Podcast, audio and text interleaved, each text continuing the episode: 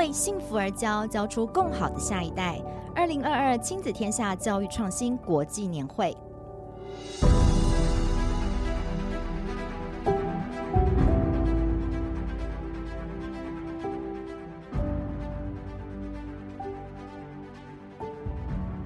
大家好，欢迎大家今天来到我们亲子天下幸福好茶屋 Live Podcast。那我是今天的节目主持人，亲子天下的记者许佳琪。大家好，那我们这一场的主题是华德福教育如何让孩子安心成长哦。那我想大家都对这个华德福教育有很多很多的好奇，就想说华德福教育能够带给孩子。呃，有什么不一样的地方？那有哪一些理念精神是我们可以在教育教养上，或是我们的生活上可以连接应用的？那我们今天就很难得可以邀请到慈心华德福幼儿园高中的这肤色中学创办人呃张纯书，还有从华德福学校毕业的恩雅，然后他也是篮球 YouTube 频道拾恩观点的这个创作者来跟我们分享。节目开始之前遇到恩雅，恩雅说他从两岁然后到高中毕业的时候都都在这个慈心华德福，所以纯书老师看他从很小的时候。一直长到大，所以我想今天的分享一定会很精彩。那我们先欢迎两位，也欢迎两位跟大家打个招呼。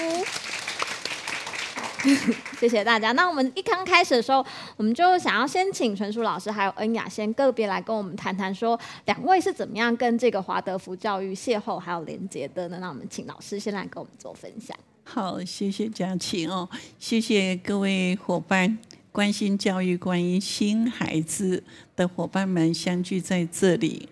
呃，这想起来就好像不久的，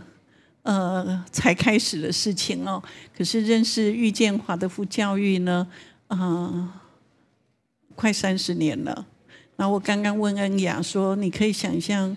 呃，你两岁的时候我遇见你，然后把你。”这样子抱起来玩来玩去，然后现在我们可以坐在这里对话，然后谈的还是遇见的还是教育还是孩子这样子哈。呃，各位伙伴，我呃先介绍我们两位，我们两位呢都是年轻人，他是年轻的大人，我是年轻的老人，啊、我是全台湾最厚脸皮的老师，到现在还在教育现场。跟着孩子一起工作，一起成长哈。认识华德福教育，话说从前，好久好久以前了，大概在一九八九年的时候呢，我心里一直在想的，到底怎么样的教材教法是可以让啊孩子，我可以感受到孩子是快乐的，是开心的，然后父母是可以安心的把它交给老师。嗯、然后老师，尤其，呃，那时候，呃，我已经办了幼稚园。那时候我在想说，那幼稚园的老师，他可以不再是呃教育现场的弱势，因为我在跟幼稚园的老师相遇的时候，办幼稚园的时候，明明看到幼稚园老师是。整个教育的场域里面呢，是非常非常重要的，而且我们的文化老祖宗都告诉我们，呃，三岁定终身，学前教育是最重要的事情。可是呢，幼稚园老师整体上的社会的呃看待是不如小学老师，就是整个社会地位看起来就是啊保姆啦或者啊顾婴啦呀然后，所以那个。幼稚园老师不如小学老师，但我从小学老师作为幼稚园老师，然后在小学的时候，我也觉得小学老师不如中学老师，那中学老师远远不如大学教授啊。所以这种一直内在里头有一个到底怎么样的一个教材教法啊，可以。让孩子快乐学习，老师的专业真实被看到，然后父母可以真实的安心，哦，可以让孩子在学习的学校的场域，在团体的学习里面是可以安心的，而不是幼稚园老师是够硬来这样子 哦，然后小学老师不要紧了，看不要紧了，然后不过必要的时间还是要去补习哦。那我之所以厚脸皮的说我是。年轻的老人是真的有年纪了，所以在我呃还没满二十岁的时候，我已经成为小学的老师。在小学的阶段，我已经看到啊，好多为什么我在当学生的时候做的事情，到我当了老师，我还是在做同样的事情，每天当了老师，抄在黑板上的东西，让学生晚上回去抄作业，那写几遍，然后再抄回来，第二天再交给老师。然后老师那时候一个班级大概五六十个孩子，一个班级哦，哦，所以那个老师要改很多的作业。啊，当学生的时候这样子抄黑板，然后当老师还是在抄黑板。那像这一类的事情，是让我一直在想，有没有什么教材教法，可以让这种关系，亲师生的关系，是在一个哎，大家都是可以呃快乐，然后或者可以很安心。所以我告诉各位，我花十八年的时间在找怎么样的教材教法，所以到一九八九年。今年是二零二三年哦，是那个时候有没有还在座？还有没有人还没出生哦？所以那个时候我已经开在找这些教材教法的时候呢，从台湾的大街小巷找到世界各国的教学模式，那就是有那样的一个时间机会。我看了很多的很多的世界各国的教学模式之后，遇见了华德福教育。那在德国的又很幸运的，在德国的第一所，呃，华德福全世界第一所华德福学校。然后从幼稚园看到高中，再看到成人教育，理解到孩子要学习。真正的可以满足孩子的学习，然后让老师的专业有尊严，然后让那个家长哎可以亲师生可以共同来学习、共同成长的模式，那刚好正巧遇到台湾的九年一贯的教育政策刚推出来的时候，那时候我就极力的去把华德福教育期待在台湾有机会。嗯，可以存活，可以有机会，可以像种子一样抛落下来。哦，这是我跟华德福教育的遇见的一个开始，初初始于找怎么样的教材教法。遇见华德福教育之后，我知道他教育要做好，不是只有教材教法而已。当然，教法教材教法是很重要的。嗯嗯嗯嗯。好啊，谢谢老师。那我们先来听听看，恩雅是怎么跟华德福邂逅。好，我跟华德福邂逅的过程呢，其实我完全没有印象。为什么呢？因为我才两岁，所以其实其实主要回到是要回归到父母身上，回到爸爸妈妈。那其实，哎，他们今天有来到现场，然后他们据他们跟我说啦，是他们。哎，其实也跟天下有点关系，就是当年天下可能每年都会出一本教育专刊，然后那一年出一本叫做《从零岁开始》，然后他是在介绍各个不同教育的制度，然后诶给各家长参考这样子。然后爸爸妈因为那时候我正正准备大概满两岁，要准备要去可能找幼儿园啊、幼儿班之类的，所以爸爸妈妈就翻那本书啊，哎，就翻到了诶一个学校，然后哇。看的那个介绍，然后大充满大自然呐，然后哎不用教小孩写字这样子，他们觉得哇这个这个学校听起来好棒，就他们心中想象的那个样子。然后他们以为说哎这种学校可能会在什么深山里啊，例如说什么乌来啊之类的森林国小。后来再翻到下一页发现，哎这所学校就在宜兰呢，因为我们家是宜兰人，然后因为妈妈妈从小是就是宜兰土生土长宜兰人，但他们从来没有听过这所学校，所以就哇既然是宜兰就在我们身旁，赶快。呃，过一阵子就马上带我去看，看了现场的环境啊，看了老师等等，就发现说，嗯，这所学校就是他们心中想象想要给小孩的环境，所以就把我送过去了。然后那时候我两岁，然后一路读了幼幼班，然后幼稚园，呃，国小啊，呃，国中，然后高中毕业到现到，然后现在是大学刚毕业这样，所以我总共待了整整十六年的华德福学校的。完整教育，所以应该可以封我为华德福宝宝这样子。对对对，他会很骄傲的说：“我是纯种。”对，纯 纯血纯血的。对。那我们先来请纯纯老师谈谈，因为刚刚我听到说华德福教育，它不只是教材教法的不一样，是那包括恩雅刚刚有谈到一些，哎，好像不用写字，然后充满很多大自然。嗯、那又是什么样可以吸引他这样十六年一直在这边的环境？那华德福有什么样的特色？因为我们坊间可能都会听到很多不同的说法，这样，那可不可以请老师来描述介绍一？下这部分，我我在公立学校教书的时候，在小学的阶段，呃，遇到很多自己内在冲撞的事情，比如刚才讲的这个，每天孩子要写那么多的作业，然后早自习的时候不可以，呃，不可以在外面工作，因为以前的教室，现在的公立学校还是很多，学校门口有一挖花圃哦，所以呢，我开学的时候，我就会带孩子先整理那个花圃。然后我们的校长、我们的主任就会来告诉我说：“张老师，你是新来的哦，这个时间是早自习的时间，孩子要安安静静的在教室里面自习。还有，呃，到了段考、期考、呃，月考的时候，那个呃，本来很好的同事关系，我们就会彼此不说话，然后。”在教室里面复习功课，推来推来，看谁那个，因为不是孩子有竞争排名次而已，那么诶，班级也有排名次，什么都是在竞争的一个条件里面。那我自己有很多类似这一类的冲突，所以我一直在找教材教法，是这个引发着我在找教材教法的时候呢，呃，看到在德国的第一所学校的华德福的老师呢。可以跟孩子整天都笑笑的，没有一个骂人的声音。不仅只这样，没有指令。哦，现在我们要做什么？五分钟以后我们要做什么？没有那种清楚的指令。我看着老师呢，啊、每天早上拥抱孩子。然后呢，就这样从头到，我现在还可以这样摸你吗？可以。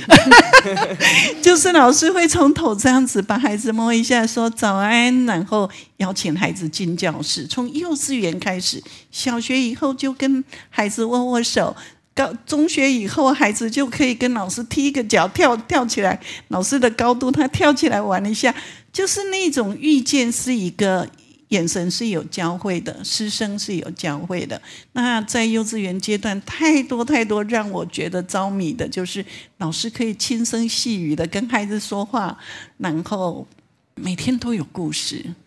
在寺院的时候，我最喜欢的就是儿童发展跟故事，为孩子讲故事。那我在华德福学校里面，我看到幼稚园的老师，中学到中学都每每一节课几乎。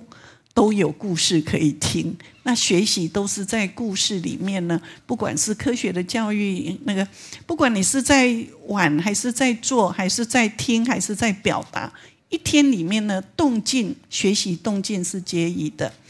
那我当我产生兴趣以后，我对华德福教育呢，哦，原来学数学也可以唱歌，也可以跳舞。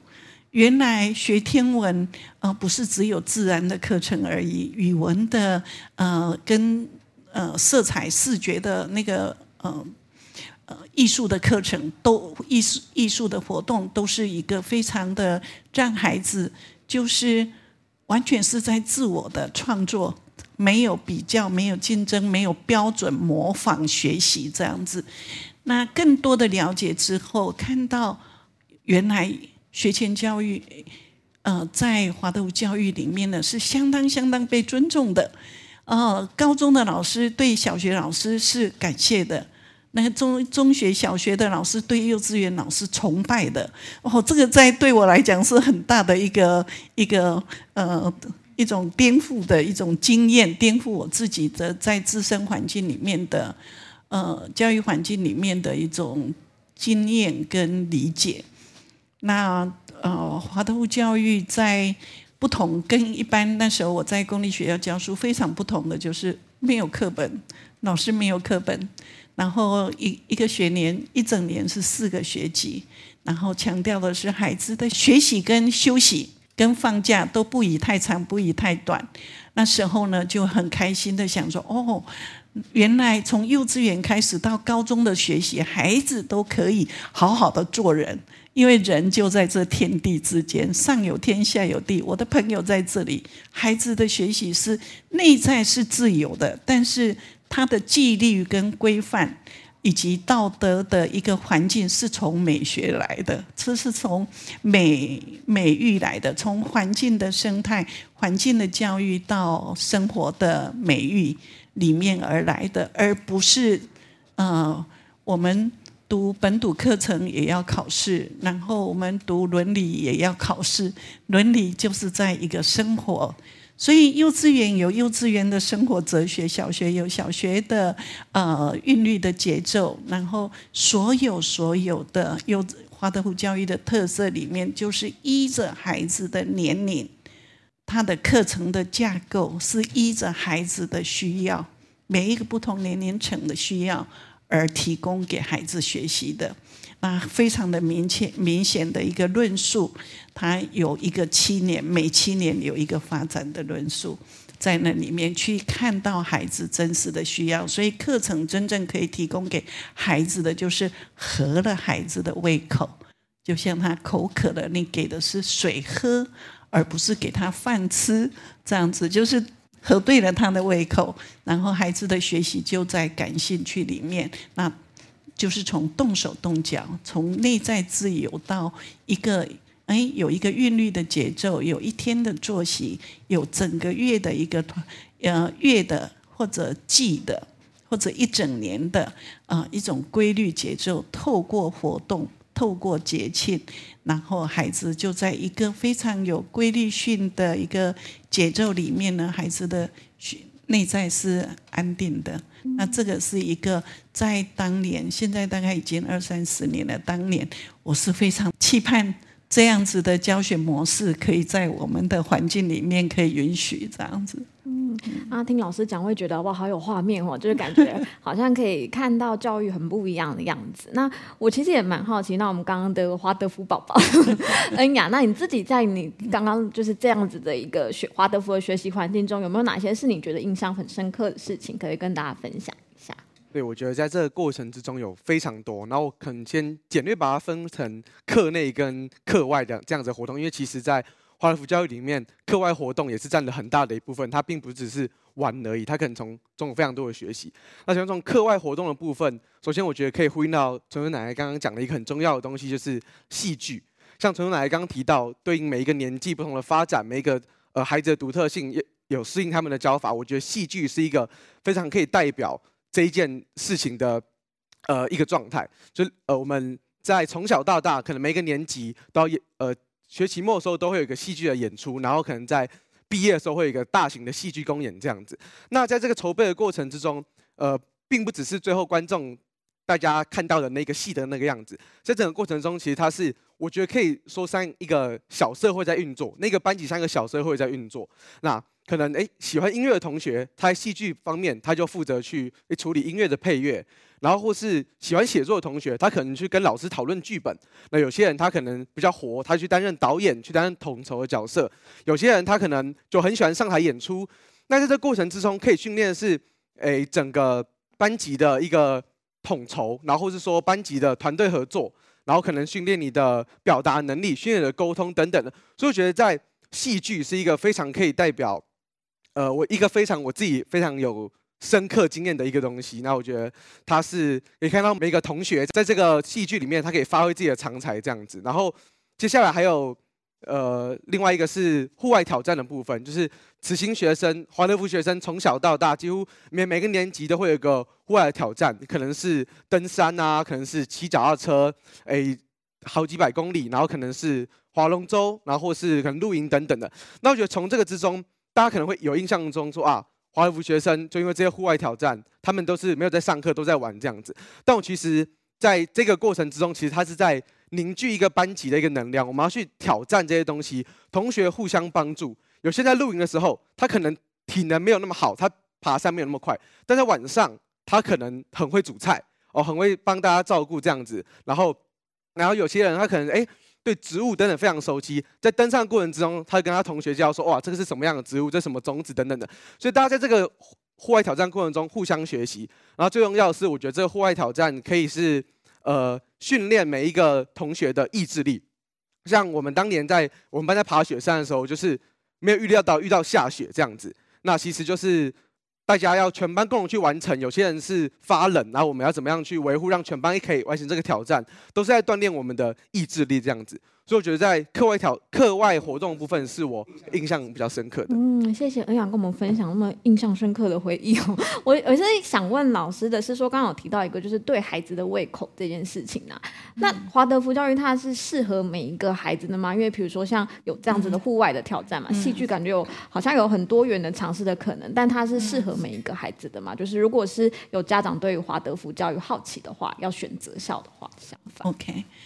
啊、呃，如果从我自己个人呢，在台湾这二十几年实践华德福教育，呃，跟家长跟孩子的沟通不计其数了，然后真的是在尤其，呃，在我在校长任内的时候，我从校门口。甚至我家里的大门打开，清晨哦，要到学校，清晨打开，大概就有家长站在门口，他们会有很多很多的想要更多的理解，所以那时候老师们都笑我说，我是一个摩西贵海哈，从门口走到办公室哈，啊，走一个半钟头这样子，所以事实上就是家长对孩子的关心，呃，是一个很重要的事情。这类这一类的事情，家长不管怎么问我，总是会非常有耐心的陪伴着。我不觉得华德福教育，呃，有不适合的孩子，就是你不适合在华德福学习的孩子，我不认为哦。但这都这个地方呢，他的呃关系可能就是系在父母家长的身上哦。如果家长期待的。孩子是很清楚的目标。那我们在办学的前几年，呃，其实我现在这样，我想起来是，呃，我记得我们有一个医生爸爸，然后呃，他读书一路顺遂，就是建中台大，妈妈北女台大，然后他。一问再问的问华德福教育，不管他从哪一个角度，从儿童发展或从课程学习，这样我们仔细的环谈一下。那他最后给我一个很尖锐的一个问题，他说：“好，如果华德福教育是这样子，诚如你们老师们这样子说的，那么你可以保证我的孩子将来一定可以上台大吗？我的儿子可以考上医学系吗？”而且我那时候一秒钟都没有多想，我就告诉他说：“如果这是你的想要，那我保证上不了。但是如果是你的孩子，他真正的进入呃这样的学习，然后他凡事感兴趣，那你们家就家庭的引导，期待当医生是一件很好的事情，那么他就有可能就会考上。”那如果是孩子出于对呃医学或者医呃相关的有有兴趣，我保证他可以考上。这其实是这尤其这几真的是一辈子跟孩子在一起，很确定有没有适应的孩子或者不适应的孩子，其实是有的。那我们也都知道，现在的社会其实有很多各种不同的。呃，特殊需求的孩子，那么这些你就很难讲哦。你就是说，对一个就是他动个不停的孩子，那么你要教他好好的把他做手工是不够的哦。但是华德福教育其实不是一个什么特定的很艺术性的学校，它也不是没有科学的教学，而是这它是一个非常的融合的教育哦，从个别的照顾到。整体的学习以及个别的呃需求，呃，所以我自己个人如果比较主观，我会觉得没有不能适应的孩子。那如果客观的看待，我觉得我们要尊重孩子，因为有些孩子他就是很喜欢在竞争，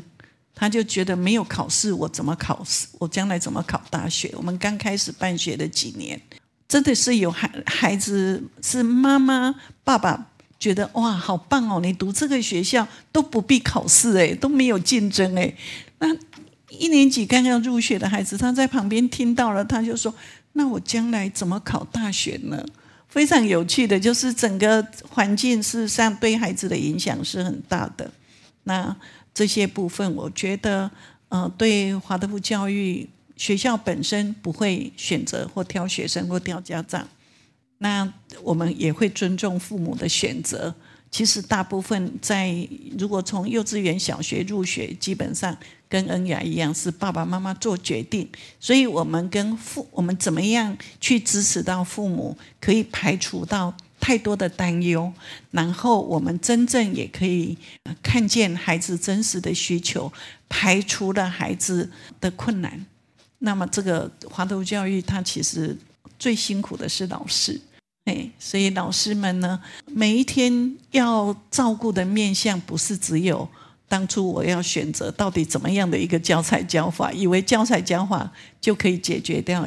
很多的问题，其实不不尽然。嗯，好，谢谢老师哦。嗯、那呃，我想大家听了我们这个前面这些分享，大家可能都会有很多的一些疑问。那因为我们今天的时间有限，我们就先呃机会难得，我们先让现场的观众来做一些提问。那提问的前两名，我会赠送亲子天下准备的一个特别这个台湾蓝雀的茶包。那就是也呃看看有没有听众朋友要发问这样子。我向两位我们这个讲者哦，好，那边请。请教啊，就是在台北、宜兰好像都有华德福，对吗？全省那他们之间的那个都是呃教育的，包括教材教法或是理念都是一致的吗？你们是怎么做到？就是说怎么去做呃沟通还是训练什么之类的？谢谢。OK，好，我们在办学的开始呢，就有了师培的中心，因为当年是因应着我们自身学校需要老师。那个老师的养成啊，真的是像仰视千年哦，用在一时这样子哦。所以那个早期我们师培中心刚开始的时候呢，呃，从台湾各地都有人来上课。我们本来因着自己的需要，但是对外的开放，所以各县市几乎都有人来参加。那参加以后，他们对这样的师培的学习，呃，他们感兴趣。其实有呃，现在的其他县市，台台北也好，呃，桃园也好，台中高呃高雄都有哈，呃，这些学校很多的老师跟我们师培中心有关系。那真正的学校的运作里面呢，都是独立运作的，但是就像一个家庭里面的兄弟姐妹，他理论基础都是一样的。哦，那呃，基本上现在呃办学的模式，像我刚才的四个学期制啦，还有没有课本呐，这些都是一致的。但我们在每个学校、每个地方，它有发展的各自的特色。那我们怎么样互相做交流？我们基本上呃以我们学校为主，呃为主，在办师培的开始以后，我们就打开了一个协力办学的一个姿态。所以呢，只要有一些呃需求，互相往来，互相支持，就像一个家庭的兄弟姐妹这样子。但是我们不会去要求说你一定非怎么样做，会你必须 copy 或复制，其实都复制不来，因为那个跟组织有关系哈，像呃。依然就很幸运，我们一路都有一个稳健的脚步，师资的呃养成有我们的用，我们大概我们有一个基金会，我们这个基金会就支持了学校的专业养成，因为华德福教育的师资的养成跟呃我在师院的我们拿拿师院的资格是很。的课程内容太多太多不一样，然后有很多的内在的自我的教育跟那个艺术的锻炼，在华德福老师身上是需要的。所以，我们每一个学校有没有不一样？有可能是呃，有的是机构化的，有的是共学的团体哦，就是少少的、大大的。那我们的学校现在从幼稚园到高中，基本上我们有。一千多个学生，所以班级数比较多，年级年段的师资的讨论、备课、课程的研发，它都已经产生一个非常有机的机制。那跟不同的地方会跟每一个学校的组织运作有关啊，有没有什么特色？其实要更进一步的去理解。那每一个现在目前台湾的华特学校。我觉得都有我学习的地方，不管不无关乎大或小，哦，它可能呃地理环境不同，可能政府的管理的条件不一样哦，都有可能，所以它的发展的特色，可能就要花一点时间去认识、去了解。嗯，好，那边还有一位听众，请问，呃，老师好，那个大家好，那个我是就是现在是实习老师了，那。嗯、呃，我特别是体育老师。那嗯、我我想问的原因是因为其实我对华德福一直在我师大毕业的时候在一直很感兴趣。但是我我我我想问的是说，就是在现在这个一零八课纲，我们很强调就是学生的职业探索的这个部分。在华德福这教育上，哦，再配上我们的升学，就是你你会怎么样？就是会在这个教育里面是怎么样的去让孩子这样找到他想要的？因为你要知道他想要的东西，你才给他才能给他的。这这是怎么做？那以及就是在面临升学的焦虑的时候，你们是怎么样去跟做就是家长跟同学之间的媒介？因为我相信这是现行教育现场也会遇到的很多的事情。这样，谢谢。好，欢迎。嗯。你等一下，你补充一点哈。从学生的角色，我呃，我们真的算幸运，我们就没有升学的压力，也没有竞争的压力，因为就不考试。哦，我们不考试，那甚至在小学阶段几乎没有什么回家作业是必须纸笔的。啊，像这样子我讲的操练的没有。哦，基本上是会有很多呃观察探索。呃，分享、表达，然后孩子从小学习好好的聆听，好，在分享里面可以学习到聆听跟表达。那这一个部分呢，聆好的聆听的品质跟呃好好的表达，这个其实在老师的身上，老师的内在锻炼，你刚才谈到的，我们有。在老师的内在锻炼里面呢，深刻的去理解孩子是很重要的事情哦。我简单的谈说，其实要支持孩子，事实上就要支持到家长。所以有时候我们在想哦，我们累到半死的时候，就会想说，我们干嘛选这个教育？要照顾到人家祖宗八代都要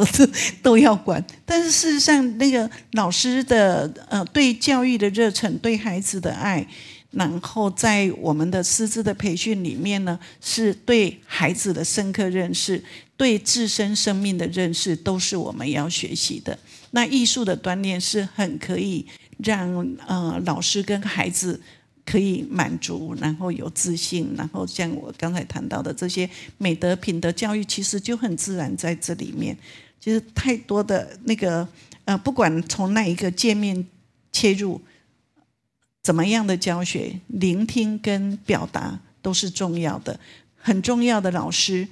会让家长感动的地方是，为什么老师比我更了解我的孩子？那我们幼稚园的老师，他必须知道，我不是只有照顾我眼前的幼稚园的孩子，我要知道他入了小学以后，他的需要是什么。那中学的小学以后的中学老师，也不是只教我眼前的孩子的教材教法跟孩子的需要而已，他必须有一个能力去看到孩子长大成人以后他的需要。所以呢，这华德福老师真的非常非常的辛苦，他不是只做眼前的事情，他要知道孩子未来的需要。嗯，那你在学习上，你会？对，我觉得可以回应到就是这位朋友提到他说如何。培养孩子的兴趣这件事情，就大家可能刚开始刚开始都有一个观念是说，哎，我们要知道小孩子喜欢什么，然后我们去喂他。但其实我觉得这观念可能应该倒过来，因为没有人知道小孩子喜欢什么，或者说他连自己他都不知道他自己的兴趣在哪里。所以我觉得华德福教育最棒的地方在于说，他给我们非常非常多不同多元的课程，还有尝试去培养、去寻找我们自己自己的兴趣。我们从小开始，我们的课程里面就有非常不一样的艺术课程，然后有木工课、有手工课、有泥塑课，然后我们的音乐课从来没有被借去当数学课过，我们上好上满，然后体育课也都是。所以我觉得，然后还有刚刚我刚刚提到的户外挑战啊、戏剧等等的，我觉得就是在这样的环境里面，我们小孩从一个完全不知道自己喜欢什么，通过非常多元、不同、广泛的去尝试，然后课程。去吸收之后呢，我们从中慢慢找到自己的兴趣。我觉得这个是呃，在培养兴趣或是寻找人生方向一个很重要的一点。我们并不是说，哎，小孩喜欢什么，我们去喂他，而是说，哎，从这样各种尝试之中呢，我们呃，小孩去体验他们的丰富他们的生命经验之后，他们去找到他们自己的方向。像我自己就是从。这么多不同的课程之中，我慢慢发觉，哎，我对写作还蛮有兴趣的，哎，我喜欢看非常多的书的阅读课，我都就是很投入这样子。慢慢发觉，啊，然后我非常喜欢上体育课，所以我就把这两个东西做结合，开始去做我的体育的专栏，去写一些体育的文章。就是从这种课程，然后老师给的开放性等等的，去慢慢去培养出自己的兴趣这样子。那我觉得这个是，呃，对所有孩子，然后家长来说都是很重要的，就是多让他去尝试去。丰富他的生命经验，他最终会找到最适合他的地方。嗯，多元的尝试，还有就是真切的聆听，这样子需要。我也觉得当老师跟当妈妈是人生一条冒险的道路，所以我们要必须亲师生。要有好的关系，一起一起努力，一起努力，生命可以一起开展。对呀，嗯，那我们时间可能也差不多，我们来看最后一个问题，还有没有？哦，这里好，那我们请这位稍等一下，我们有那个麦克风。老师好，呃，我本身是幼儿园的老师。那您刚才说，其实呃，华德福就没有一个不适合不适合的孩子在那边就读。有，可是现在就是在公私立幼儿园会遇到一个很大的问题，就是特殊需求的孩子很多。Yeah, yeah. 那在华德福的这个教育体系，它有没有比如说一个班级它会有多少的比例？那甚至说，因为老师呃师生比的关系，所以如果你要允许他有一些空间、有些时间去适应的话，那是不是有很多的人力资源？是是是，尤其现呃华德福学校，他一样会遇到跟公立学校的那个呃学生的元素其实都一样的哈。那呃比例也是会有这些要求，因为一个班级这个部分我很守住，就是。呃，如果一个班级超过特殊需求的孩子，其实这个对老师是时代霸凌哦。因为对一个我们如果不能够好好的支持老师，其实我们做不到真正的去支持到孩子哦。所以，那个师生之间，如果都我们当老师、当爸爸妈妈，都是在走一条人生的冒险的道路的话的旅程的话，那只有我们可以互相可以好好的支持。所以，你讲的这些挑战，其实到了目前，我觉得最大的挑战是公共化的这种教育政策。其实，呃，像我知道的非营利啦，公共化幼稚园对幼稚园老师的要求。是要搭配时代的需要，妈妈几点来接你就要工作到几点，然后没有寒暑假。这里有没有小学、中学、大学的老师？你可以想象一个幼稚园老师没有寒暑假，但就是有跟公公务人员一样的公定假日，但是没有寒暑假。可是当老师的行前的准备工作非常的多，所以这一块我们其实还是要继续的去能够发出声音。啊、我也不知道我什么时候开始，好像呃立下了一个呃像约定的一样，跟孩子的约定一样，就是要有守卫孩子可以健康成长的环境。因为幼稚园老师要做的事情实在是太多了，看不到的事前的准备环境的一个呃让。为什么我们在适配里面会很强调这个环境教育跟那个生活美育哦？这个是孩子幼小的时候最需要的，嗯。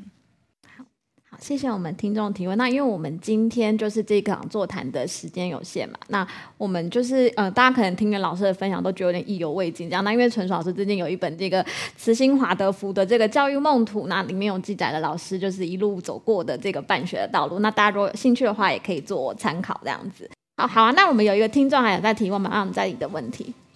老师你好，嗨，老师请教一下，就慈心华德福从过去到现在有有没有就是呃，比如说。他他本身不是学华德福，比如说他是学蒙特梭利